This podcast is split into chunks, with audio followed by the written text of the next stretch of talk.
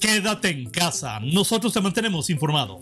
Gracias por acompañarnos este resumen de lo más importante que encontrarás en las ediciones impresa y digital del Sol del Centro de este sábado 18 de julio del 2020. En la información. En lo que a todas luces es un crecimiento descontrolado de la pandemia, el estado de Aguascalientes registró solamente entre jueves y viernes un total de 89 nuevos casos de COVID-19 para sumar un total de 4.136 pacientes enfermos acumulados.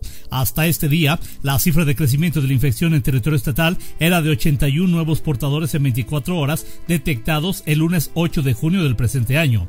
Según las cifras proporcionadas por el ICEA a través del comunicado técnico diario, la presencia de la enfermedad ha crecido 33.03% en el estado solo durante el mes de julio. Lamentablemente, entre jueves y viernes, cinco personas más se sumaron a la trágica cifra de personas que han perdido la vida luego de haber sido detectadas como portadoras de SARS-CoV-2. En total, las muertes por esta causa son ya 224. En Aguascalientes, el trabajo que se tiene en educación ha sido la base de todo lo que da frutos en la entidad. De esta forma, y gracias a la vocación y la voluntad del magisterio, aunado al respaldo del gobierno de Martín Orozco, los trabajadores de la educación han hecho un gran aporte al desarrollo del Estado.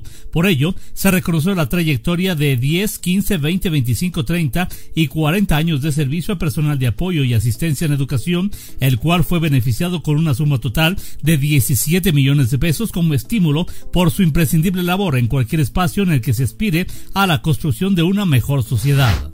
Trabajadores ferrocarrileros se manifestaron este viernes en las instalaciones de la sede de Ferromex, ubicada en el Parque Industrial de San Francisco de los Romo, en demanda de agilizar la revisión contractual 2020, así como de mejores condiciones sanitarias por el incremento de infecciones de COVID-19 en todo el sistema ferroviario nacional. Encabezados por el secretario general de la sección 2 del Sindicato de Trabajadores Ferrocarrileros de la República Mexicana, Raúl Vázquez Valdés, y en representación del dirigente nacional del gremio, Víctor Flores Morales, los manifestantes se entregaron un pliego petitorio dirigido al jefe de Relaciones Industriales de la empresa Ferromex, Alfredo Rivera Méndez, donde se solicita como primer punto la agilización y pronta respuesta a la revisión contractual 2020.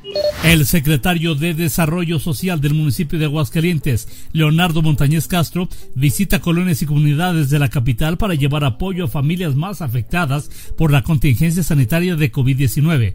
Para la administración de la alcaldesa Tere Jiménez, lo más importante es que ante esta complicada situación todas las personas tengan alimento en su mesa. Es por ello que las diversas áreas de la administración mantienen programas especiales para atender necesidades de la población de manera integral.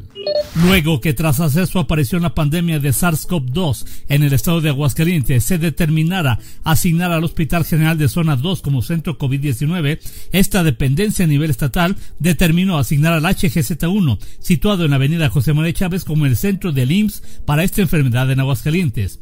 De acuerdo a la información dada a conocer de manera oficial por la delegación estatal de esta dependencia médica, desde su asignación como tal, a la fecha se han dado de alta 218 pacientes que debieron ahí internados tras complicarse su condición médica, luego de ser diagnosticados como portadores de la enfermedad.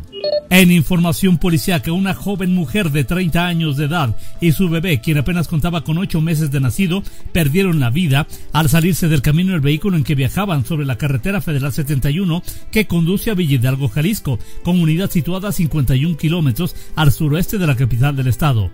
Durante el lamentable accidente, también resultaron lesionados el conductor del auto, la madre de la mujer fallecida, quien cuenta con 53 años y otro menor de 5, quienes fueron trasladados de urgencia al hospital Hidalgo, donde quedaron internados.